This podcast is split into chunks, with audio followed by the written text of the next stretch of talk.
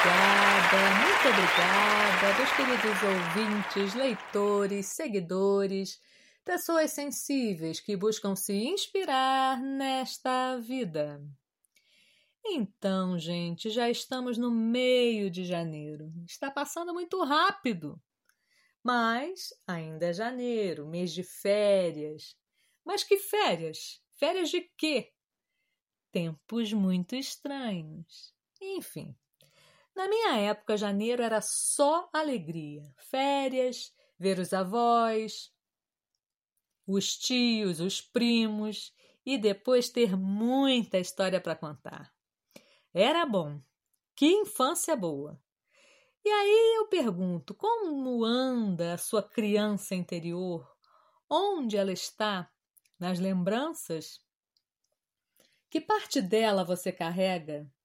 Pois é, essa coisa de criança interior é engraçado, porque a impressão que eu tenho é que esse papo só serve para que a pessoa possa ainda fugir das responsabilidades e correr para a barra da saia de alguém.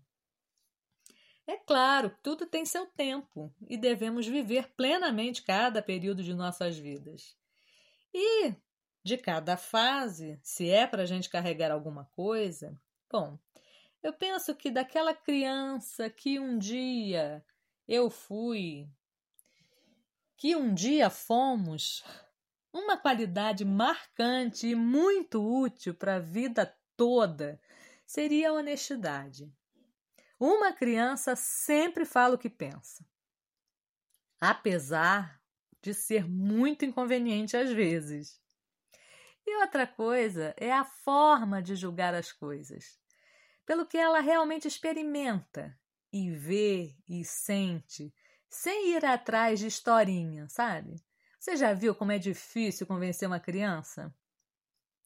Se ela quer brincar no quintal e não pode, não adianta querer convencê-la de que ficar trancada em casa e brincar de correr virtualmente é bom que ela não vai engolir. E outra coisa, a criança está aberta, não tem preconceitos, quer aprender e quer ser testada. É, coisa que os homens de hoje parecem detestar. E é isso, são essas qualidades que eu tento preservar daquela criança que um dia eu fui. Ah, outra coisa, a capacidade de se alegrar com pouca coisa. Essa é ótima. E pensando em tudo isso, encontrei esse poema de Mário de Sá Carneiro, um poeta português que viveu de 1890 a 1916, que tem tudo a ver com o nosso papo de hoje.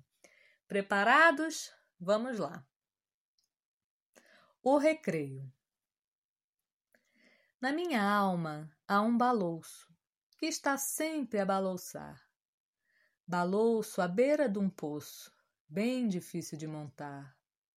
E um menino de bibe sobre ele sempre a brincar. Se a corda se parte um dia e já vai estando esgarçada, era uma vez a folia, morre a criança afogada. Cá por mim não mudo a corda, seria grande estopada. Se o indês morre, deixá-lo, mas vale morrer de bibe que de casaca. Deixá-lo balouçar-se enquanto vive. Mudar a corda era fácil. Tal ideia nunca tive.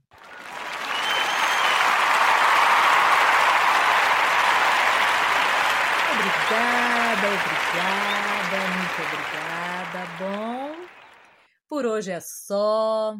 Eu espero que vocês tenham gostado. E comentem, compartilhem, curtam, façam o que quiserem, pensem na sua criança interior. E nos falamos em breve no próximo podcast do Lu Artístico.